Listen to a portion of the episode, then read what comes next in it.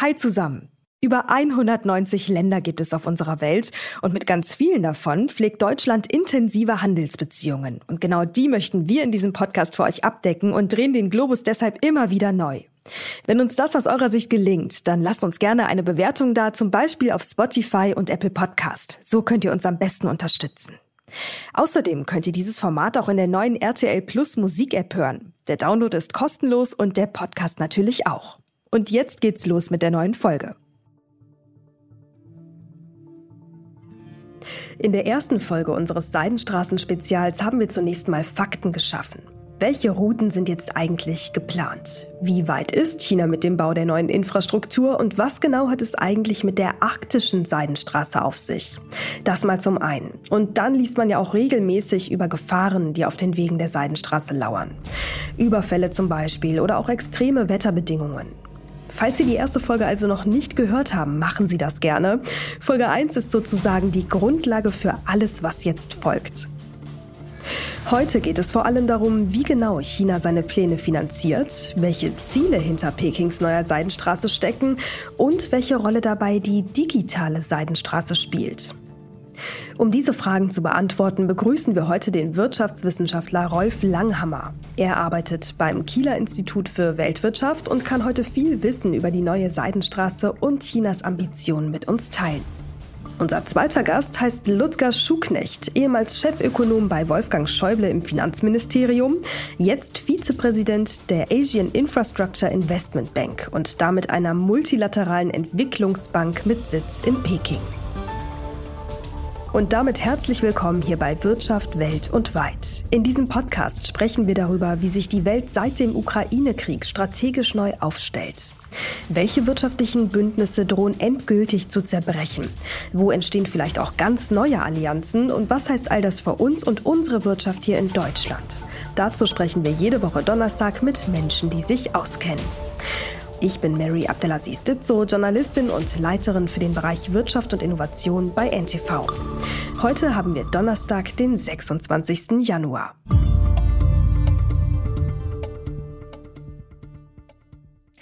Herr Langhammer, Herr Schuknecht, herzlich willkommen bei uns im Podcast. Schön, dass Sie beide da sind. Vielen Dank. Vielen Dank auch von mir. Weltweit investiert China ja nun in Brücken, in Häfen, in Bahntrassen und in Straßen, um die neue Seidenstraße zu errichten. In der ersten Folge dieses Spezials, da haben wir uns schon ganz genau angeschaut, wie weit man denn eigentlich mit der Infrastruktur dieses Projektes ist. Heute möchte ich mit Ihnen beiden besprechen, welche wirtschaftlichen und welche politischen Ziele China mit dem Projekt verfolgt. Herr Schuknecht, was glauben Sie? Die neue Seidenstraße dient vor allen Dingen der Konnektivität, also der Verbindung zwischen den asiatischen Ländern und damit auch deren Entwicklungsperspektive, denn Infrastruktur ist ein ganz entscheidender Beitrag zur Entwicklung von Ländern. Und ähm, äh, das ist diese, dass China da sozusagen auf ein großes Defizit re reagiert hat mit dieser Initiative, äh, ist, glaube ich, äh, eines der Hauptziele dieser, dieser Initiative. Defizit, was genau meinen Sie damit? Ja, es gab, äh, es gab ein großes Infrastrukturdefizit, nicht nur in Asien, aber China hat mit dieser Initiative eben vor allen Dingen die Verbindung zwischen asiatischen Ländern, aber auch zwischen Asien und anderen Kontinenten verbessern wollen. Herr Langhammer, gleiche Frage auch nochmal an Sie wie eben an Herrn Schuknecht. Welche Ziele verfolgt China damit aus Ihrer Sicht? Also zunächst einmal ist diese Infrastrukturlücke natürlich da und die Weltbank hat sie mit mehreren Billionen Dollar berechnet, geschätzt. Die schwanken zwischen 1 und 5. In diese Lücke äh, ist China gesprungen, aber nicht ganz uneigennützig. Denn China hat nach der großen Finanzkrise 2008 erhebliche Mittel in die Hand genommen, um ein Expansionsprogramm zu starten, mit das größte in der Welt. Und daraus ergeben sich oder haben sich ergeben erhebliche Überkapazitäten auch in der äh, Industrie, die beispielsweise in der Grundstoffindustrie, in der Zementindustrie, also diese Kapazitäten abzubauen, könnte man sagen, war auch durchaus das eigennützige Ziel äh, der 2013 begonnenen Initiative. Da haben sich diese Kapazitäten gezeigt und zudem noch als Nebeneffekt China ist dann ein sehr großer Exporteur von Baudienstleistungen geworden, ist Nummer zwei in der Welt hinter der Europäischen Union. Das heißt also, China hat auch diese Möglichkeit genutzt, sich mit neuen Produkten, in diesem Fall Dienstleistungen, in der Welt zu etablieren. Hm, gut, also das war jetzt ähm, die wirtschaftliche, sagen wir mal, die wirtschaftlichen Ziele vorrangig. Nun macht China ja auch kein Geheimnis aus seinem Anspruch auf Hegemonie und das bis zum Jahr 2049. Ne, da wird das Land 100 Jahre alt. Ähm, wie spielt die neue Seidenstraße in diesem Anspruch, ja, also auf eine vorherrschaftliche Stellung in der Welt, wie spielt das hier mit rein, Herr Langhammer? Das ist jetzt noch nicht abzuschätzen. Es ist eben für uns sehr schwer, ähm, hinter die Kulissen der chinesischen Regierung zu schauen. Es gibt in Europa, ich will jetzt das nur am Rande nennen, aber in der ganzen Welt erhebliches Misstrauen. Äh, gegenüber der chinesischen Führung, auch gegenüber den Zielen der Seidenstraße. Ursprünglich war es eine terrestrische Straße, die also sich im Wesentlichen auf die Konnektivität zwischen ähm, Asien und Europa, also das Wiederaufleben der alten Seidenstraße bezog. Dann ging es weiter in die maritime Seidenstraße, also den Aufbau von ähm, Containerschiffskapazitäten und Häfen entlang der indischen, der Seidenstraße über den Indischen Ozean, übers Mittelmeer bis nach Europa. Und zuletzt kam dann die digitale Seidenstraße, also praktisch die Unterfütterung der terrestrischen und maritimen hm. Seidenstraße durch äh, Telekommunikation. Das heißt, hier sind also Stufen zu erkennen, die ähm, dann doch im gerade Bereich der digitalen Seidenstraße, wo China doch erhebliche Kapazitäten und Kompetenzen hat, die Sorge besteht, dass man hier in eine Abhängigkeit von der IT-Kompetenz Chinas gerät. Und das könnte auch politisch Konsequenzen haben. Digitale Seidenstraße, ganz äh, interessantes, relevantes Thema. Sprechen wir gleich noch genauer drüber. Herr Schucknecht, verstehen Sie dieses Misstrauen? Ist das aus Ihrer Sicht nachvollziehbar oder ist es deplatziert? Dass die ähm, Seidenstraße politische Motive hat, ist klar. Ist genauso wie auch unsere Entwicklungszusammenarbeit, unsere Zusammenarbeit in Europa politische Ziele hat. Ob man das mit Hegemonie bezeichnen will oder mit sozusagen einem stär einer stärkeren Rolle in der Region und in der Welt, ja, das ist jetzt ein bisschen eine, eine Frage der Perspektive und der, des Ansicht, der Ansicht, aber dass ein Land wie China, das in den letzten vier Jahren enorm gewachsen ist und sozusagen zu einer hm, größeren Rolle gefunden hat und auch größerem Selbstbewusstsein, dass das eine größere Rolle spielen will, dass die Seidenstraßeninitiative ein Beitrag ein geplanter Beitrag dazu ist, ist meiner Meinung nach auch klar und verständlich. Und dass das zu Misstrauen und zu Fragen geführt hat, ist auch klar. Es ist, äh, ähm, man fragt sich immer, wenn when there's a new kid on the block, hm? was mhm. machen die? Sind die gut? Sind die die Guten oder die Bösen? Ähm, ich finde, wie Rolf es sagte, wir kennen uns ja schon seit vielen Jahren, deswegen sage ich Rolf.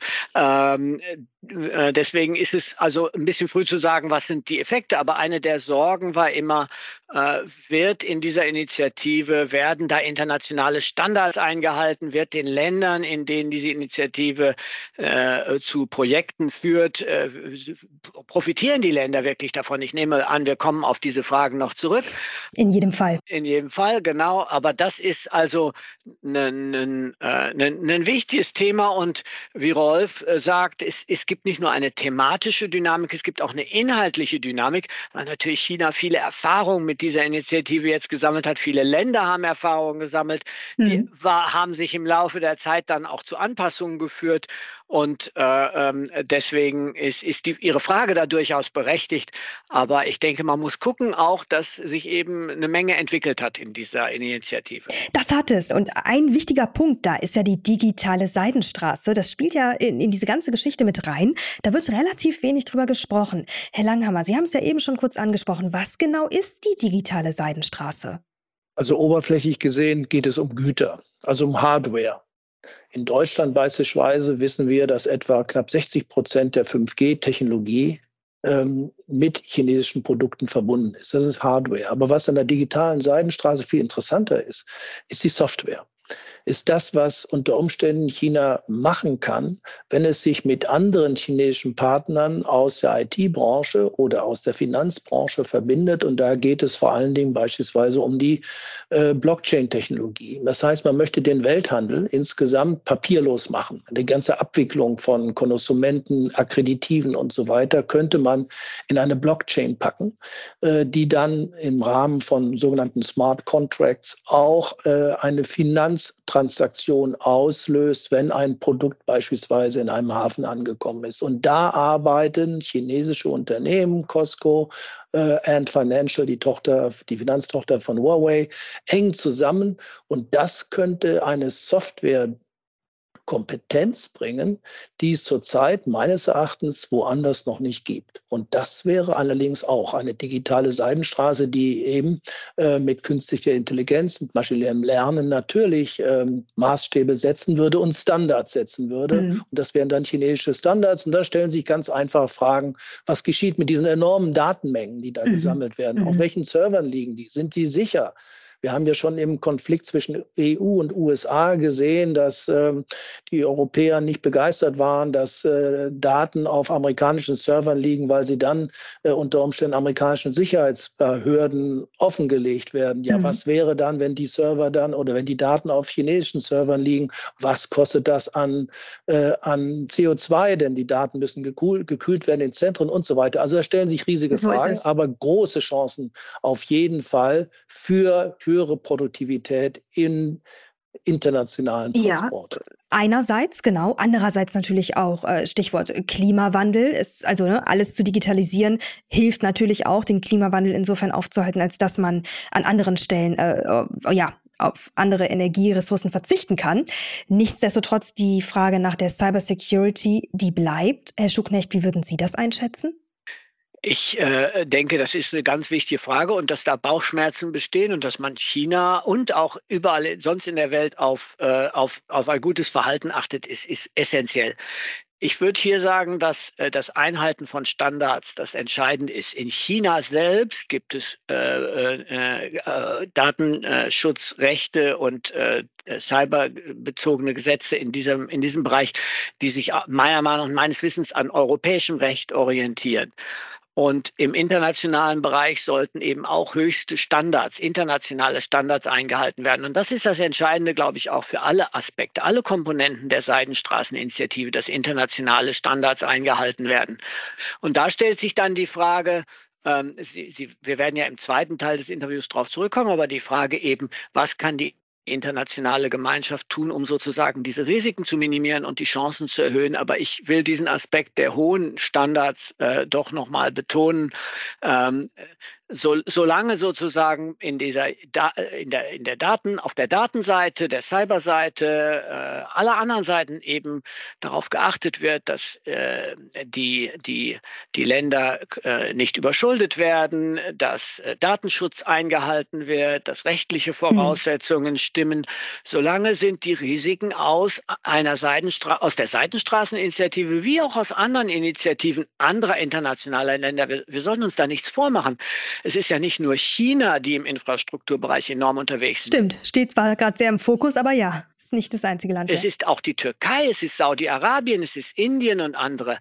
Überall ist dieses Thema entscheidend. Hm. Ähm, um das Thema digitale Seidenstraße abzuschließen, Herr Langhammer, was würden Sie sagen, wie weit ist China da? Wie lange wird es dauern, bis man da einen Grundstock an Infrastruktur, an digitaler Infrastruktur geschaffen hat? Also im Zweifel wird das China schneller machen als äh, andere Länder. Sie haben vier große Vorteile. Sie haben erstens sehr, sehr kluge Köpfe, also hervorragende Informatiker. Zweitens, sie haben enorme Datenmengen, die man braucht. Ähm, drittens, und da bin ich mit dir, Ludger, nicht so ganz äh, einer Meinung, ähm, ihre, ihr Datenschutz ist nicht zu vergleichen mit dem Datenschutz, den wir in Europa oder in den USA haben. Und viertens, sie haben ähm, sehr viel Kapital. Das heißt, diese vier Vorteile, die liegen auf der chinesischen Seite. Und wir bewegen uns in diesem, sagen wir mal, Bereich in einem unkartierten Gelände. Es gibt noch keinen international gültigen Standard, so ähnlich wie bei der Welthandelsorganisation für ähm, Cybersecurity. Selbst zwischen den USA und der Europäischen Union hat es ja immer wieder gehakt. Das heißt, es wird noch eine Zeit lang dauern. Irgendwann wird sich vielleicht ein solcher Goldstandard durchsetzen. Ähm, das Investitionsabkommen zwischen EU und äh, China, das ja auf Eis liegt, das ja auch äh, im Grunde genommen auch die digitale Komponente umfasst hat, hätte vielleicht diesen Standard setzen können. Und das liegt auf Eis und wird wahrscheinlich in nächster Zeit auch nicht wieder enteist werden. Aber ähm, anders als bei anderen Kriterien der Nachhaltigkeit ähm, gerade der ökologischen Nachhaltigkeit, sind wir in diesem digitalen Bereich, wenn man so will, noch ganz am Anfang. Und damit würde ich gerne zu einem anderen Punkt kommen, der ähm, ganz oft in den Köpfen vieler Menschen herum äh, geistert äh, und auch in den Medien ehrlicherweise, wenn es um die neue Seidenstraße geht. Und dabei geht es um das ähm, Stichwort Kreditfinanzierung. Herr Schubknecht, ich glaube, Sie haben eben wahrscheinlich schon mal an der einen oder anderen Stelle dran gedacht, dass ich darauf zu sprechen komme. Um es ganz kurz hier einmal im Podcast zu erklären. Ähm, China bietet sozusagen Ländern Kredite an um ähm, die Infrastruktur vor Ort aufzubauen. Nehmen wir mal das Beispiel Serbien. Also China bringt seine eigenen Arbeiter mit in das Land, baut dort eben die Infrastruktur auf. Serbien erhält dann einen Kredit, womit es den Bau bezahlen kann und ist dadurch aber auch in einer gewissen Abhängigkeit China durch eben das Geld, das äh, China Serbien ja in dem Moment leiht.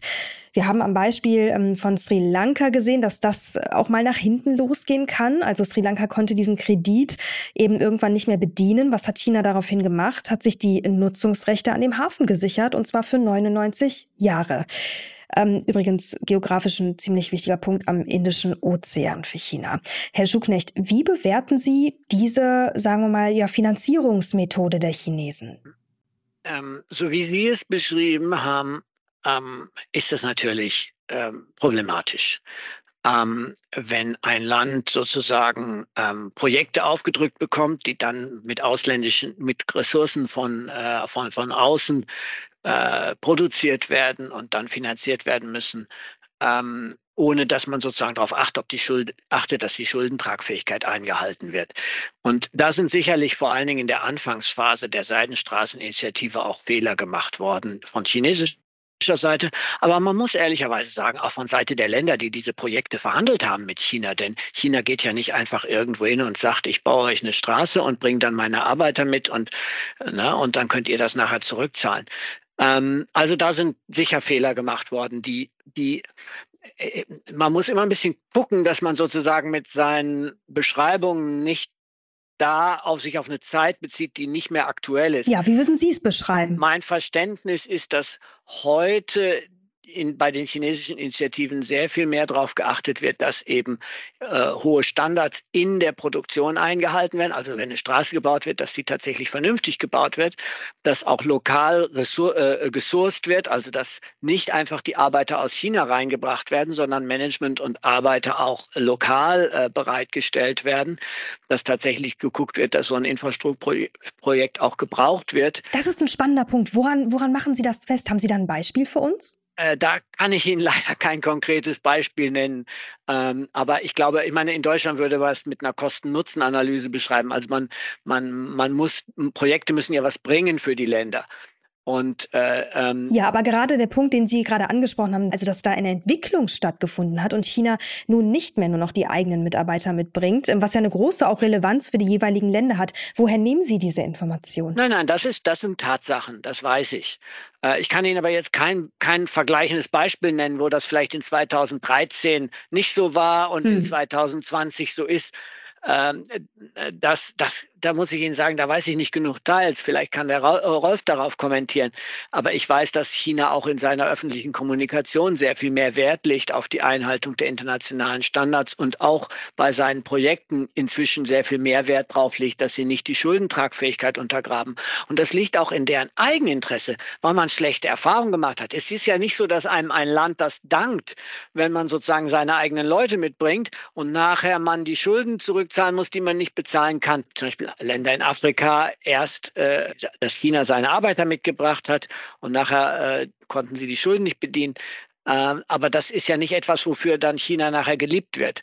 Also das läuft ja den Zielen des, sagen wir mal, der, der besseren Beziehungen, des größeren Einflusses völlig zuwider.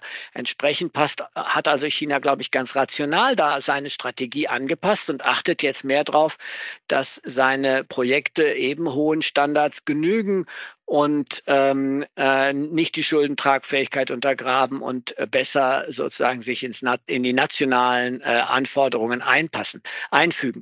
Sie nennen das Beispiel des Hafens in Sri Lanka. Das ist, äh, ähm, ähm, wir, man, man, ich finde, man muss zwei Dinge unterscheiden. Das eine ist, ähm, in Normalsituationen sollte ein anderes Land in der Lage sein, sagen wir mal, wichtige Infrastruktur zu Hause zu kontrollieren? Das ist eine wichtige Frage. Hm. Aber wir, wir, haben ja am Beispiel von Deutschland gesehen, zum Beispiel jetzt, wie heißt diese Elektrizitätsfirma Uniper, ne? Hm. Äh, im, im, im, in, in Fällen von nationalen Krisensituationen kann immer auch von solchen Assets die Kontrolle übernommen werden. Also hm. man, man muss nicht grundsätzlich sagen, ähm, äh, wenn eine Infrastruktur von Ausländern kontrolliert wird, ist das ein Risiko. Es kommt eben immer drauf Ja, was an. man tatsächlich ja auch sagen muss an der Stelle, ist, ähm, ist es ja auch ein Risiko für China, nicht nur für die Länder selbst. Na, auch das muss man ja sehen. Es gab ja, glaube ich, neulich sogar ein Beispiel. Ähm, ich weiß das Land jetzt ehrlicherweise nicht, aber ich erinnere mich daran, dass ich ähm, in den Medien äh, verfolgt habe, dass einige Partner sogar ihre Kredite wegen der Corona-Krise an China nicht mehr zurückzahlen konnten und dass China dann eben auf diesem Geld ja auch irgendwo sitzen geblieben ist. Ähm, Herr Langhammer, würde mich noch mal Ihre Perspektive interessieren. Äh, Stichwort Kreditfinanzierung und auch Kreditabhängigkeit. Wie sehen Sie das? Also ich gebe Ludger völlig recht, dass es dort einen Lernprozess gegeben hat. Wenn wir, sagen wir, 15 Jahre zurücksehen, dann hat China im Grunde genommen ein Termingeschäft gemacht. Das heißt, die haben Infrastruktur vorfinanziert und haben sich das mit sozusagen Rohstoffabkommen über längere Jahre dann bezahlen lassen. So, das war ein Termingeschäft. Man wusste ja nicht, wie die Rohstoffe dann in Preise dann in 15 Jahren aussehen. Dann ist man übergegangen doch zur Kreditfinanzierung, ähm, hat aber ähm, auch gesehen, dass ähm, naja, China im Grunde genommen ähm, sowas wie gebundene Entwicklungs Hilfe gegeben hat. Die nennen das nicht Entwicklungshilfe, das sind dann meistens kommerzielle Kredite gewesen. Man mhm. hat es also nicht unter den internationalen DAC-Kriterien der OECD laufen lassen. Das war schon ein gewisses Problem. Also es fehlte dann die Transparenz und auch die, wenn man so will, Passfähigkeit zu internationalen Standards. Das hat sich aber auch verändert. Aber es bleibt der, wenn man so will, der Verdacht, dass A, diese Standards auf dem Papier stehen, aber in Wirklichkeit nicht umgesetzt werden. So. Und das ist immer noch ein Verdacht, der be betrifft alle Kriterien der Nachhaltigkeit. Äh, Ludger, du weißt, es gibt zurzeit ein Problem mit, mit Kambodscha und einem ja. Mikrofinanzier, äh, bei dem eine Nichtregierungsorganisation gerne dabei sein möchte, um zu überprüfen, ob es da äh, missbräuchliche Eintreibungspraktiken bei äh, Kreditnehmern, also auf der Mikrofinanzebene gegeben hat und äh, chinesische Führung der Bank hat gesagt, nein, brauchen wir nicht, äh, das machen wir selbst. Mhm. Das ist immer noch ein Problem der fehlenden Transparenz. Aber dank der Aufdeckung von Kredit Finanzierungsbedingungen, und da hat das Institut für Weltwirtschaft mit der Weltbank zusammen auch beigetragen, mit Untersuchungen ist viel mehr Transparenz gekommen. Und Transparenz ist das absolut notwendige Mittel, hm. um tatsächlich China zu, zu bekommen, dass solche, wenn man so will, harschen Kreditpraktiken unterbleiben. Und ich habe die Hoffnung, dass das jetzt auch sich in Zukunft gebessert hat. Aber am Anfang ja. war es doch in vielen Fällen gebundene Entwicklungshilfe. China hat in erster Linie davon profitiert. Das ist teuer für das Land, das die Kredite bekommt, beziehungsweise die sogenannte Hilfe. Tide Aid war immer das, was Entwicklungsökonomen im Grunde genommen äh, nicht möchten. Aber am Anfang war das so. Das hat sich jetzt gebessert, aber ja. es ist noch nicht lange noch nicht gut, finde ich. Und da Sie gerade Transparenz gesagt haben, also was natürlich auch zur Transparenz gehört, ich finde, das geht ehrlicherweise ähm, in der Diskussion um die neue Seidenstraße oft auch unter. Es sind ja letzten Endes, ähm, ich meine, mehr als 140 Länder in irgendeiner Art und Weise an diesem Riesenprojekt beteiligt. Also das hat ja schon auch irgendwo einen gemeinschaftlichen globalen Charakter. Und natürlich, es hat gewisse Risiken, auf ein paar andere kommen wir bestimmt auch gleich noch zu sprechen. Es hat aber auch Chancen für gewisse Länder. Ne? Laos ja zum Beispiel äh, bekommt das erste Mal eine Eisenbahnlinie. Ja, das bedeutet dann auch mehr Waren, mehr Wohlstand für das Land. Ähm, was würde Ihnen da noch so einfallen, Herr Schuknecht? Also an welchen Stellen ähm, schafft die neue Seidenstraße gerade für Entwicklungsländer äh, Chancen und welche sind das? Ja, das Beispiel, das Sie nennen, ist ein gutes und in vielen Ländern werden eben die Infrastrukturlücken, die Rolf äh, identifiziert hat und die die Weltbank quantifiziert hat und andere, und äh, da stimme ich auch dem Punkt der Transparenz von Rolf völlig zu, äh, da äh, werden trägt, äh, tragen diese Projekte zur Füllung der Infrastrukturlücken bei. China hat ungefähr, also es gibt keine offizielle chinesische Statistik. Dafür ist das Projekt auch zu breit angelegt. Aber es sind wohl ungefähr 900 Milliarden geflossen. Nicht? Das ist eine Menge Geld. Mhm. Und äh, ich selber war vor einigen Jahren in Tansania, wo die Hauptstraßen von China gebaut wurden. Und das waren ich meine, da, da muss man sich fragen, warum ist das nicht eher mit jemand anders geschehen ne, und geglückt? Ähm, in, insofern ist eben dieser Punkt Transparenz und hohe Standards und Einbindung in die internationalen Entwicklungsstrukturen, das ist das Entscheidende. Und dass es da immer noch Defizite gibt und Verbesserungsbedarf, das sehe ich genauso wie, wie Rolf.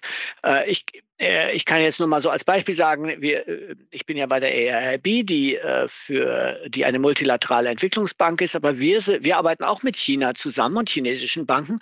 Und der Grund, warum die mit uns arbeiten jetzt, ist genau der, den Rolf nannte, nämlich um sozusagen ähm, hohe Standards für ihre eigene Arbeit ähm, äh, und für die Projekte um äh, einzuführen und das auch glaubwürdig zu machen und die Umsetzung überwachen zu lassen. Also China, dass auch dieser Entwicklungsprozess findet gerade statt, dass eben der, die, die chinesische Arbeit sich stärker in den internationalen Kontext einbindet. Hm.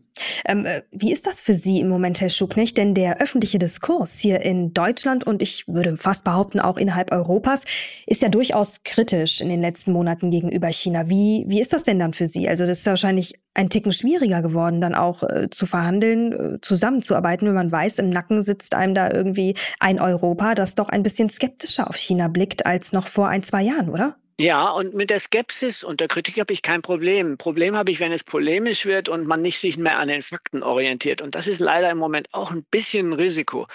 Und dann ist das Risiko, dass beide Seiten zumachen, ne? dass man nicht mhm. mehr versucht, den anderen zu Verbesserungen zu bewegen, sondern dass man einfach pauschal kritisiert und China dann sagt, äh, äh, ja, also ich meine, da, das, das stimmt alles nicht. Und dann, dann ist die die, dann ist eigentlich die Grundlage für Verbesserungen ist dann, wird dann, ist dann schwieriger. Ähm, auch wir als Bank, die in China äh, äh, unseren Hauptsitz haben, aber eben eine globale Entwicklungsbank haben, sind natürlich, haben natürlich dieses Problem ein bisschen, dass man, dass, dass es immer wieder neu erklären muss. Und mein Rat an China wäre, hier einfach Geduld zu haben und viel mehr Zeit darauf zu verwenden, auch seine eigenen Initiativen zu erklären und eben, wie Rolf sagt, auch diese internationalen Standards, die hohen Standards tatsächlich ein, äh, umzusetzen und das zu überwachen. Und äh, auf europäischer Seite ähm, da, da, ist, da sind ja die, die Perspektiven sehr unterschiedlich. Ähm, die, zum Teil wird die Kritik sehr pauschal geübt und zum Teil aber auch sehr differenziert. Und mhm. es findet dieser stille Dialog und offene Dialog statt, um eben äh, äh, Verbesserungen umzusetzen und die chinesischen Projekte international einzubinden. Das ist auch eine unserer Hauptaufgaben. Nun ist es ja in Summe so, dass es ähm, wie alles im Leben auch immer ähm, gute und schlechte Ausprägungen eines Projektes gibt und auch ganz unterschiedliche Perspektiven ähm, auf die Dinge. Die haben Sie ja eben auch schon angesprochen, Herr Schuknecht. Eine Perspektive, ähm, die vielleicht eher etwas äh, skeptischer sein könnte, jetzt gar nicht die europäische, könnte auch die indische sein und auch die USA. Beide fühlen sich durch das Projekt Neue Seidenstraße ja doch, ähm, also Indien zumindest eher eingekreist ne, und die USA per se ähm, ja angegriffen. Herr Langhauer, vielleicht mögen Sie das einmal einordnen. Ja, jetzt sind wir im Bereich der Geostrategie und der Richtig. Geoökonomie.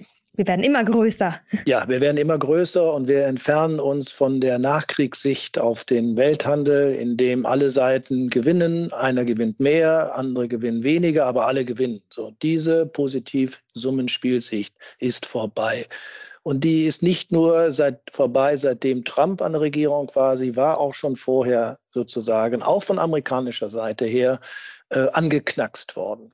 Das heißt, wir sind in einer Welt, in der jetzt leider auch in Negativsummenspielen gedacht wird. Das heißt, beide Seiten verlieren durch Konfrontation und durch neue Barrieren und durch Handelskriege. Aber wenn der eine weniger verliert als der andere, sagt derjenige, der weniger verliert, ich bin der Gewinner. So.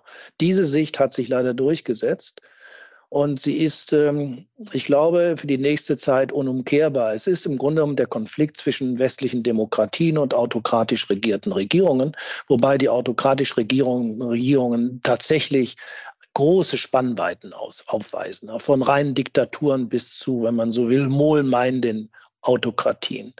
Dieser Konflikt, der besteht, Und der macht sich fest natürlich jetzt A an der Frage, wie stehst du im Krieg Russland-Ukraine? B, mhm. äh, die Amerikaner, die ganz klar eine Politik der Eindämmung ähm, des chinesischen Aufstiegs wollen. Sie wollen ihn verschieben, sie können ihn nicht aufhalten, aber sie wollen ihn verschieben und sie tun alles, um gerade im Finanzbereich, da wo die Stärken der westlichen Demokratien liegen, also in den internationalen Finanzbeziehungen, weil sie die, wenn man so will, vertrauenswürdigen Währungen haben und sie auch kontrollieren, dass sie da ähm, China das Leben schwer machen. Das machen die USA ganz bewusst. Das hat der chinesische Botschafter in Deutschland jetzt vor ein paar Tagen im Handelsblatt wieder sehr deutlich gesagt.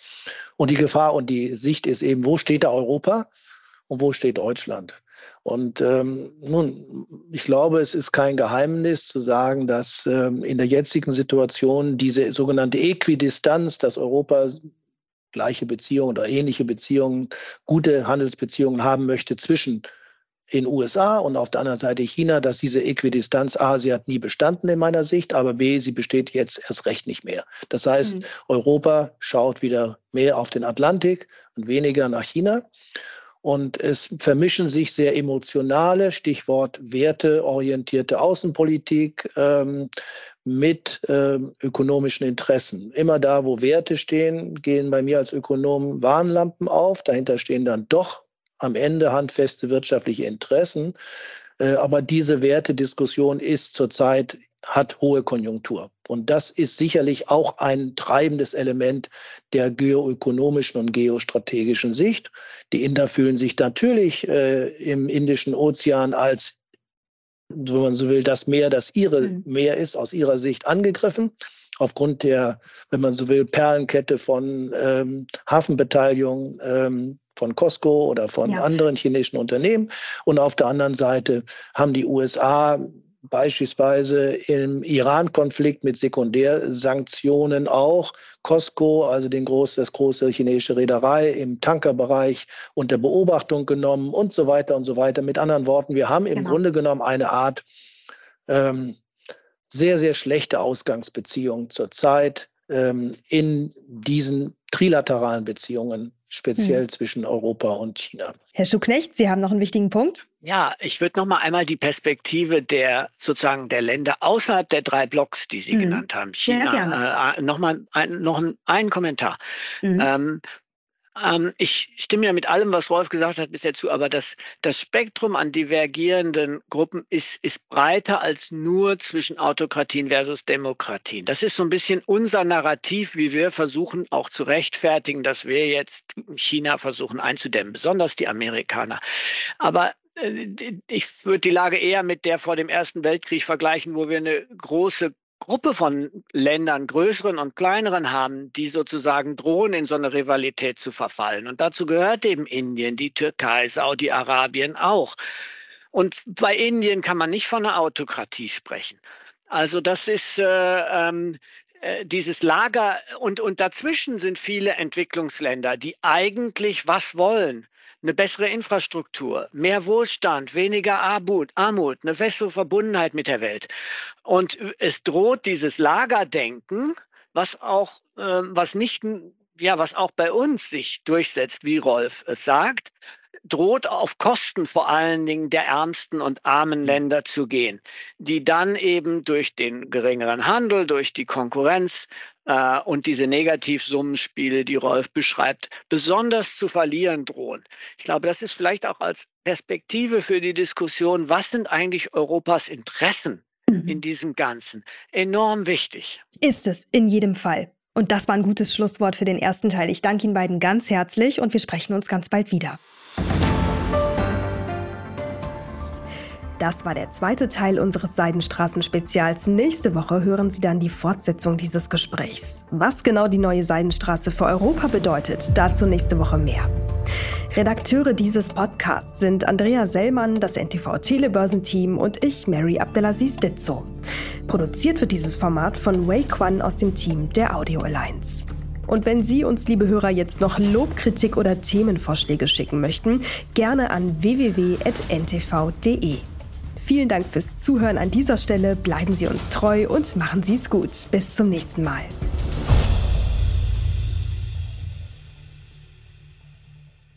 Dieser Podcast ist eine Produktion der Audio Alliance.